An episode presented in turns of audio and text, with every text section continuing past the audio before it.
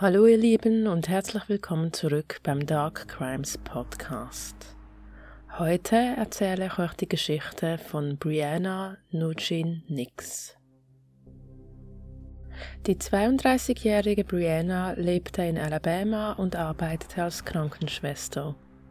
Sie liebte ihren Beruf und wurde von Freunden, Familie und Mitarbeitern des Krankenhauses als hilfsbereite, freundliche und warmherzige Person beschrieben.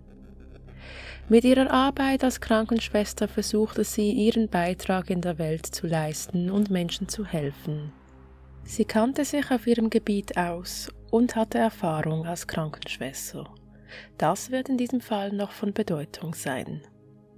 Brianna starb am 2. März 2020. Laut Gerichtsmedizin ist Brianna an einer versehentlichen Überdosis Fentanyl verstorben. Was zunächst nicht unbedingt ungewöhnlich erscheint, wirft beim näheren Hinsehen viele Fragen auf und die Umstände ihres Todes erscheinen nicht so simpel, wie es von offizieller Seite dargestellt wird. Briannas Schwester Britney versucht seit vielen Monaten durch alle möglichen Medien auf den Fall ihrer Schwester aufmerksam zu machen – die Schwestern standen sich sehr nahe und Britney war erst etwa ein Jahr vor Briannas Tod nach Alabama gezogen, um näher bei ihrer Schwester zu sein. Die beiden sahen sich fast jeden Tag. Doch obwohl sie sich nahe standen, sprach Brianna nicht viel über ihre Ehe. Brianna war mit einem Mann namens Stephen verheiratet. Das Paar lernte sich 2008 kennen, heiratete 2010 und zum Zeitpunkt von Briannas Tod waren die beiden zehn Jahre verheiratet. Was ihre Familie jedoch wusste, war, dass Stephen im Laufe der Jahre ziemlich kontrollierend geworden war.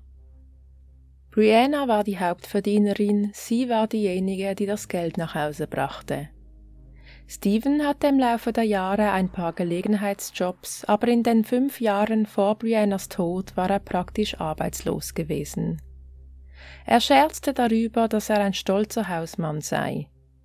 Daran ist grundsätzlich absolut nichts auszusetzen. Ich bin die Letzte, die sich über nicht traditionelle Rollen aufregen würde. Was jedoch in dieser Konstellation als komisch empfunden werden kann, ist die Tatsache, dass auch wenn Brianna das Geld verdiente, war es doch Stephen, der die Finanzen nicht nur überwachte, sondern auch in diesem Bereich sehr kontrollierende Züge gehabt zu haben schien. Und dieser Punkt in Verbindung mit anderen Warnzeichen ließen mich in diesem Fall aufhorchen. Es war nicht so, dass Stephen einfach seinen Beitrag zum Haushalt leistete, indem er sich um die Rechnungen und Finanzen kümmerte. Das Ganze schien ein weitaus tiefsitzendes Ausmaß zu haben. Es war so schlimm, dass Brianna alles, was sie online bestellte oder kaufte, egal ob alltägliches oder spezielles, zu ihren Freunden nach Hause liefern lassen musste, weil Steven den gemeinsamen Briefkasten überwachte, um zu kontrollieren, ob und was sie kaufte. Er überwachte auch ihr Handy und was sie in ihrer Freizeit tat, wenn sie alleine unterwegs war. Wie bereits erwähnt, Brianna hat nicht viel über ihre Ehe mit Steven gesprochen. Ob gut oder schlecht, ihre Schwester sagte, dass Steven immer häufiger negativ über Brianna sprach.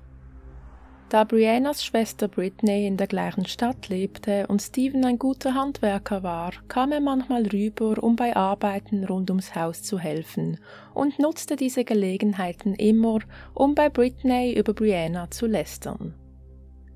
Briannas Schwester Britney sagte, dass er sich beschwerte, Brianna würde immer viel zu viel Geld ausgeben und dass sie kaufsüchtig war.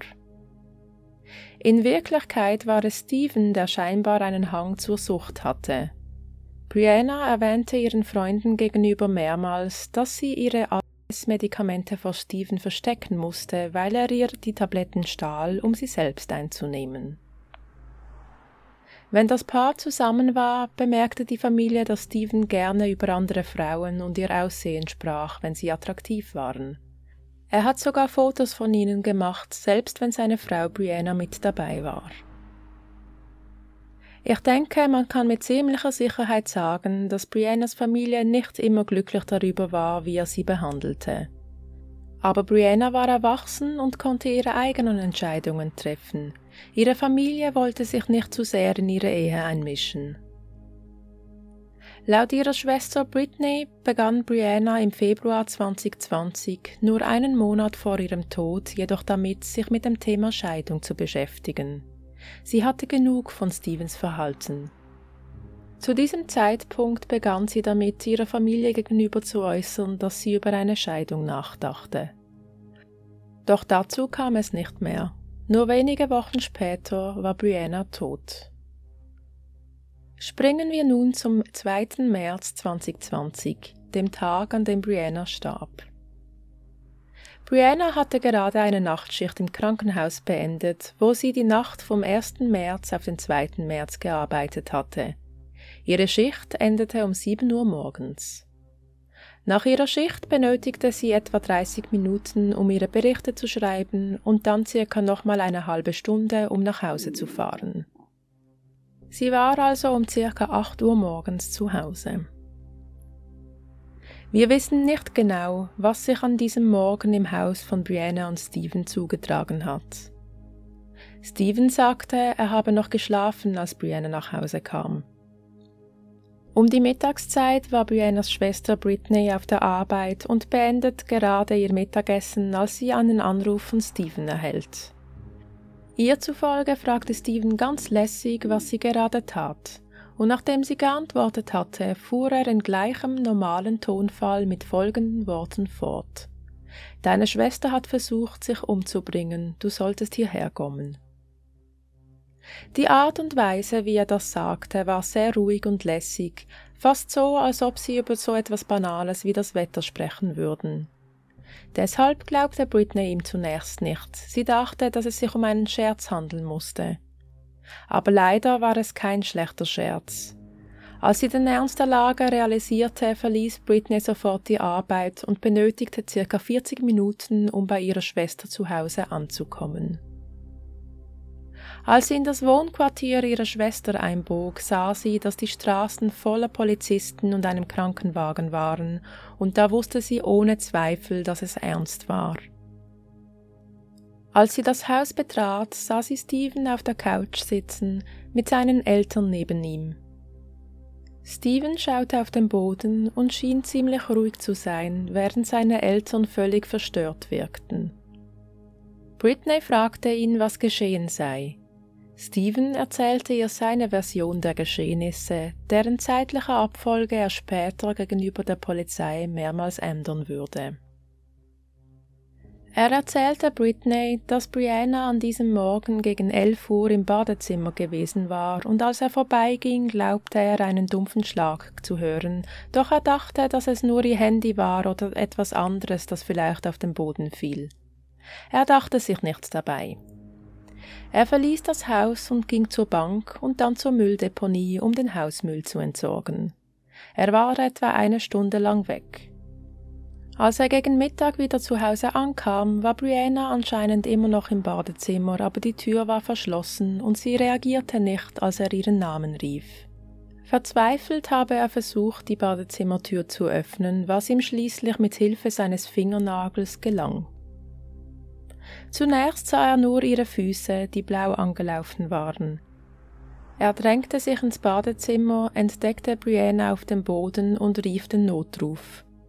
Er sagte, dass er versucht habe, Brianna wiederzubeleben, bis die Sanitäter vor Ort eintrafen. Er erzählte auch, dass er eine Nadel im Waschbecken und ein paar Blutstropfen gesehen habe. Die Szene im Badezimmer war schrecklich. Es wurde eine 18G-Nadel gefunden, die anscheinend dazu benutzt wurde, Brianna etwas zu injizieren. Eine 18G-Nadel ist riesig. Sie werden meistens benutzt, um Medikamente aus Fläschchen zu ziehen und definitiv nicht unbedingt für Injektionen. Als Krankenschwester mit zwölf Jahren Erfahrung würde Brianna über dieses Wissen verfügen.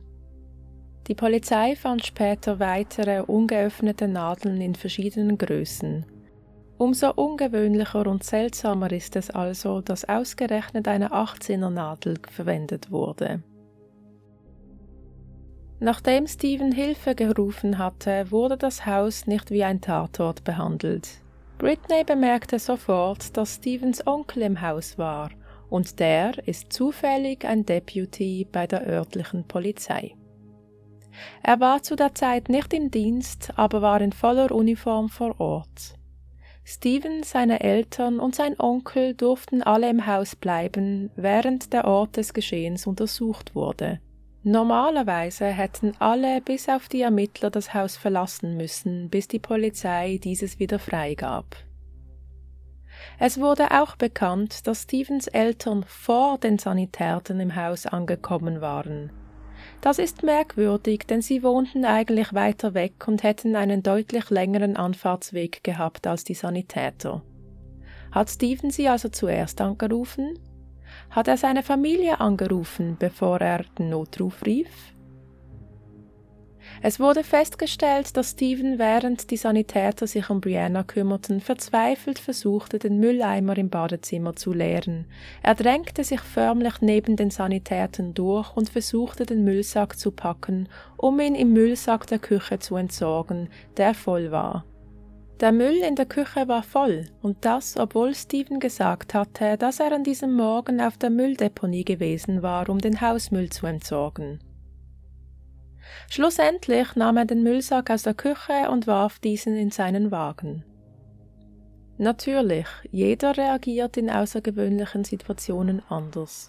Doch wieso machte er sich solche Sorgen um den Müll, während seine Frau nebenan starb? Und warum war es ihm so wichtig, diesen Müll aus dem Haus zu bekommen? Ob dieser Müllsack nun noch länger im Haus stand oder nicht, sollte in so einer Situation nun wirklich keine große Priorität haben. Die Polizei fand Briannas Handy am Tatort und zum Glück kannte ihre Schwester Britney das Passwort, so dass sie es sofort entsperren konnte. Ihr Telefon zeigte, dass Brianna um 7.53 Uhr einen verpassten Anruf von Stephen erhalten hatte und die Benachrichtigung war immer noch auf ihrem Telefon, als hätte sie es nie überprüft. Die einzige andere Benachrichtigung auf ihrem Telefon war eine Textnachricht, die einen Termin bestätigte, den sie für den nächsten Tag vereinbart hatte. Doch dieser nicht angesehene verpasste Anruf von Stephen ist seltsam. Es ist seltsam, dass sie von circa 8 Uhr morgens bis zu ihrem Tod gegen 11 Uhr keine Benachrichtigungen abgerufen hat. Es könnte natürlich sein, dass sie schlafen ging. Doch dann stellt sich die Frage, wieso sie keinen Wecker gestellt hat, wie sie es sonst immer tat nach ihrer Nachtschicht, um eben nicht den ganzen Tag zu verschlafen. Und wieso rief Stephen sie um 7.53 Uhr an, wenn er doch selbst aussagte, er habe noch geschlafen, als sie nach Hause kam? Kann es sein, dass sie vor 11 Uhr gestorben ist? Kann es sein, dass Stephen nicht ganz ehrlich ist? Weil ganz offensichtlich hat er um diese Zeit nicht geschlafen. Auf dem Handy fanden sich ebenfalls Textnachrichten von Brianna und Stephen vom Vorabend. Sie schrieben miteinander hin und her, als Brianna bei der Arbeit war. In den Nachrichten stritten sie sich, weil Brianna Stephen eine Affäre unterstellte. Die Polizei fragte Stephen, ob sie das Handy mitnehmen dürften. Stephen erklärte ihnen, dass sie das Telefon gerne durchsuchen könnten, aber er nicht wollte, dass sie es mitnahmen.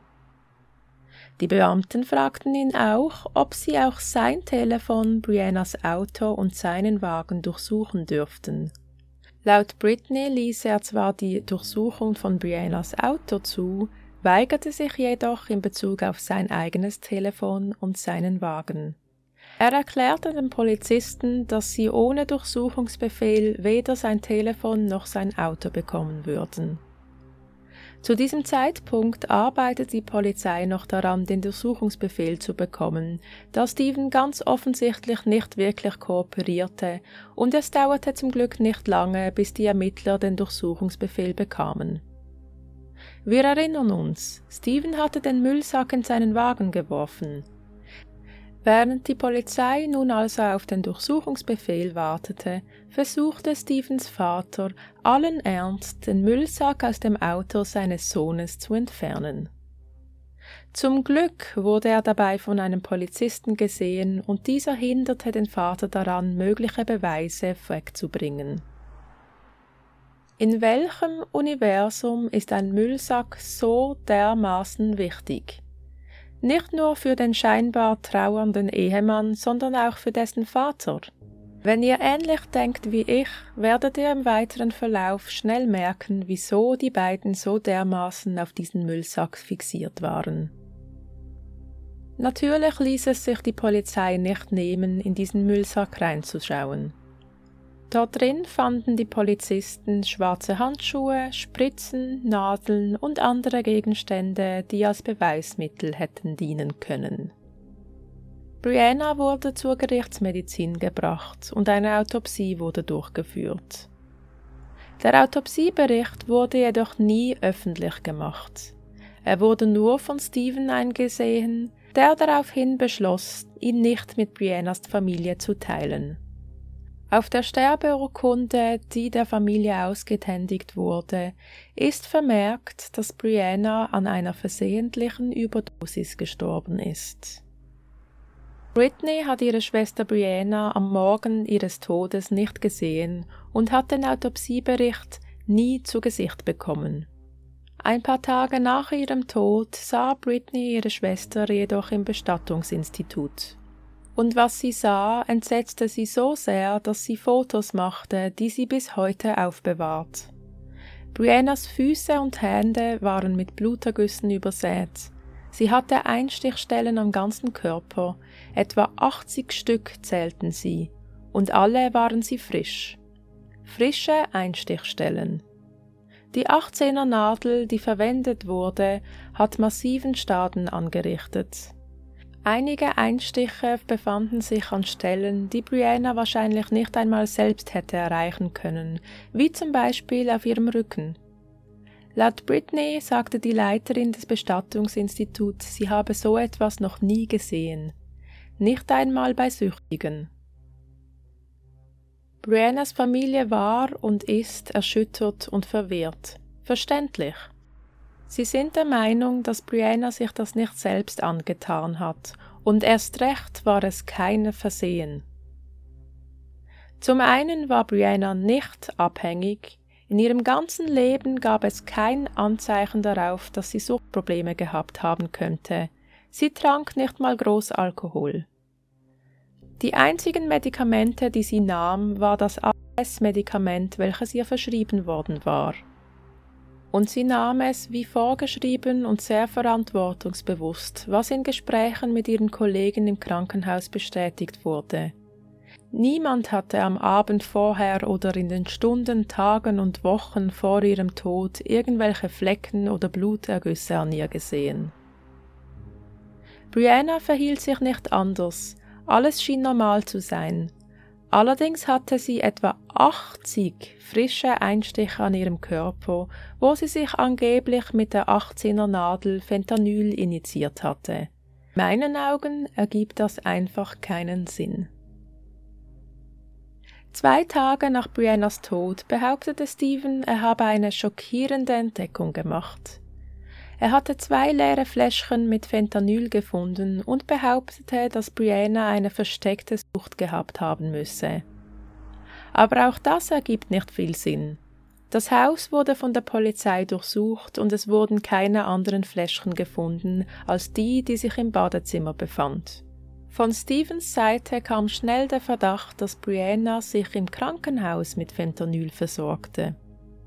Da gab es nur ein Problem. Die von ihm angeblich gefundenen Fläschchen passen nicht zu den Fläschchen, die im Krankenhaus, in dem Brianna gearbeitet hatte, verwendet wurden. Wenn sie sie also nicht aus dem Krankenhaus hatte, woher hatte sie sie dann? Brianna wurde im Rahmen ihrer Arbeit als Krankenschwester außerdem regelmäßig stichprobenartig auf Substanzen getestet. Und sie war immer clean. Niemand wäre auf die Idee gekommen, dass sie in irgendeiner Art und Weise eine Sucht gehabt hatte, geschweige denn fentanylabhängig war. Es ist nicht nur wie ein bisschen grünes Zeug nebenbei. Es gab weitere verdächtige Ereignisse kurz nach Briannas Tod, noch bevor sie beerdigt wurde. In der Nachbarschaft fiel plötzlich eine Frau auf.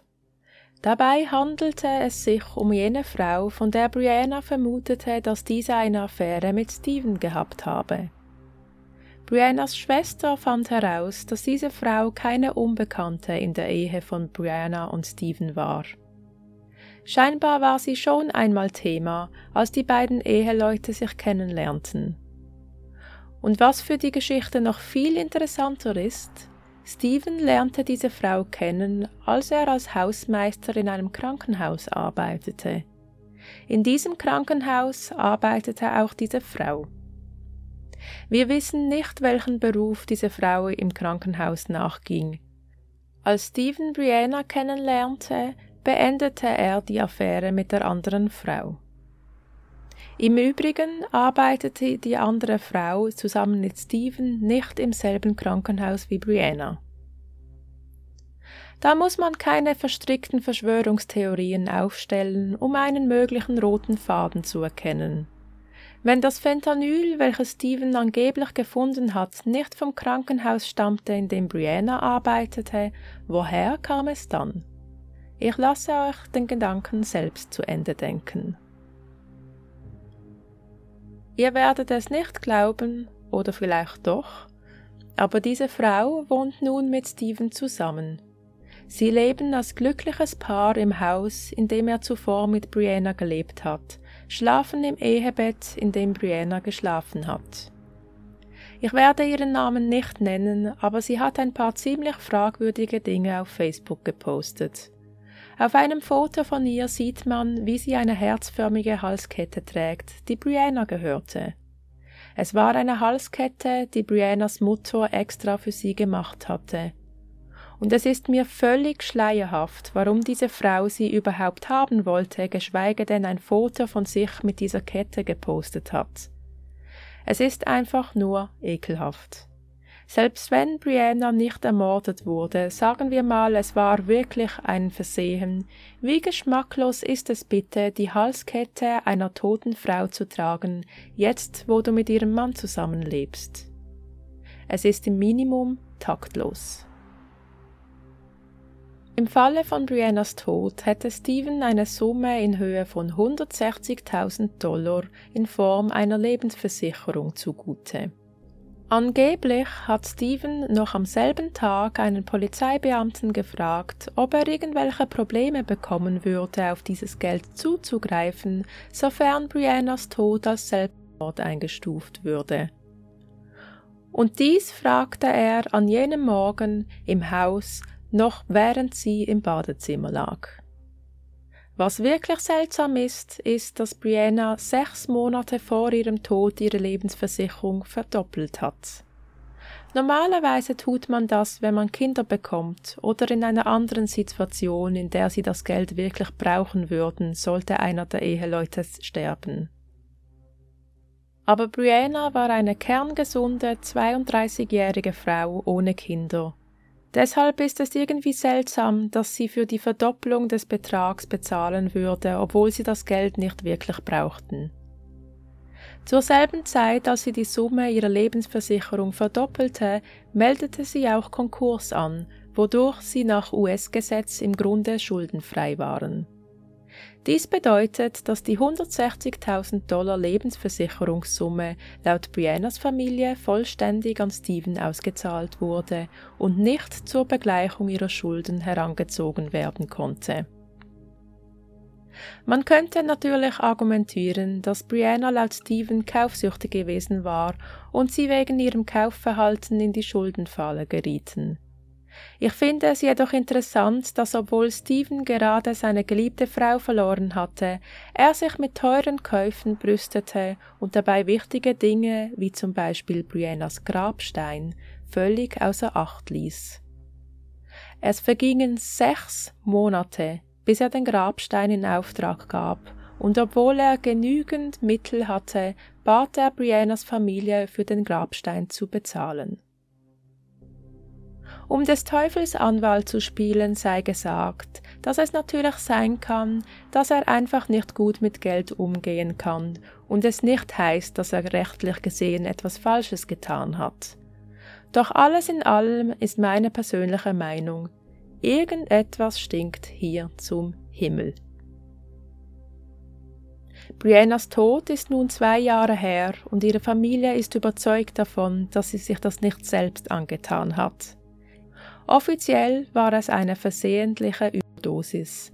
Selbst wenn man nichts mit Medizin am Hut hat, ist wohl jedem klar denkenden Menschen bewusst, dass um die 80 Nadeleinstiche kein versehentliche Überdosis sein kann. Zumindest das müsste erneut untersucht werden. Briannas Tod gilt als offener Fall, obwohl ihr Tod als Unfall eingestuft wurde. Grundsätzlich ist das ja eine tolle Sache, weil das bedeuten würde, dass die Polizei nach wie vor ermittelt. Ob sie das wirklich tun, ist jedoch sehr fraglich, zumal Briannas Familie nicht informiert wird. Ihre Familie möchte klagen, kann dies jedoch nicht, solange sie keine Kopie des Autopsieberichts haben. Den Autopsiebericht erhalten sie jedoch erst, wenn der Fall von polizeilicher Seite als abgeschlossen gilt. Ihr seht, es ist ein Teufelskreis, und es scheint so, als sei die einzige Person, die von diesem Riesentheater profitiert, ein Mann, der nicht nur Beziehungen zur Polizei hat, sondern auch noch ein schönes neues Leben mit einer neuen Frau in Saus und Braus lebt. Zumindest meiner Meinung nach. Außerdem wenn es sich laut Polizei um einen offenen Fall handelt, in dem immer noch strafrechtlich ermittelt wird, und deshalb wird der Autopsiebericht nicht veröffentlicht, wieso wurde Steven dann das Geld der Lebensversicherung ausgezahlt? Ja, weil in der Sterbeurkunde ihr Tod als Unfall eingestuft wurde. Aber wenn es doch ein Unfall war, wieso gilt der Fall dann als offene strafrechtliche Ermittlung? Es macht alles absolut keinen Sinn. Dazu kommt, dass alle möglichen Beweismittel, die im Haus gefunden wurden, nie ordnungsgemäß von der Polizei verarbeitet wurde. Die Mülltüte, die Fentanylfläschchen, die Spritzen, die Nadel, alles wurde weder ordnungsgemäß versiegelt noch in der Asservatenkammer aufbewahrt. Alles lag monatelang auf dem Schreibtisch der Ermittlerin, die damals die leitende Ermittlung war. Sie wurde mittlerweile vom Fall abgezogen, welche Überraschung, und arbeitet nicht mehr auf dem Polizeirevier. Doch das bringt der Familie nicht viel. Es ist davon auszugehen, dass diese Beweise nicht mehr für einen Gerichtsfall vor einer Jury zu gebrauchen wären, schließlich wurden unzählige Vorschriften nicht eingehalten.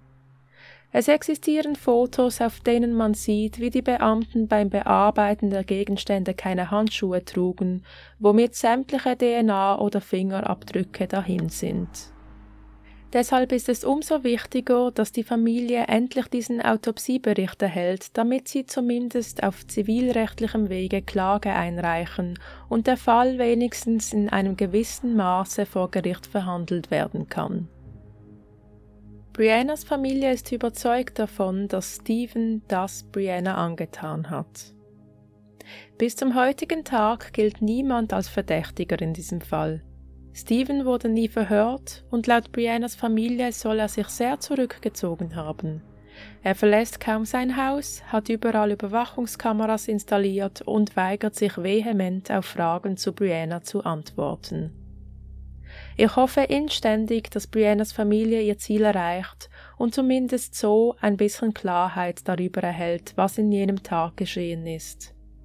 Wie einige von euch wissen, bin auch ich beruflich im medizinischen Bereich unterwegs und kenne selbst einige Krankenschwestern. Ich kann mir nicht vorstellen, dass eine Person mit medizinischem Wissen sich so etwas selbst antun würde. Bei Brianna deutet nichts darauf hin, dass sie psychische Probleme hatte und es gibt auch keine Aufzeichnungen einer selbigen Vergangenheit. Ihr Fall erinnert mich an eine andere Frau, die sich selbst mit unzähligen Messerstichen das Leben genommen haben soll, Ellen Greenberg. Ihren Fall habe ich schon lange auf der Liste und wir werden bald über Sie sprechen.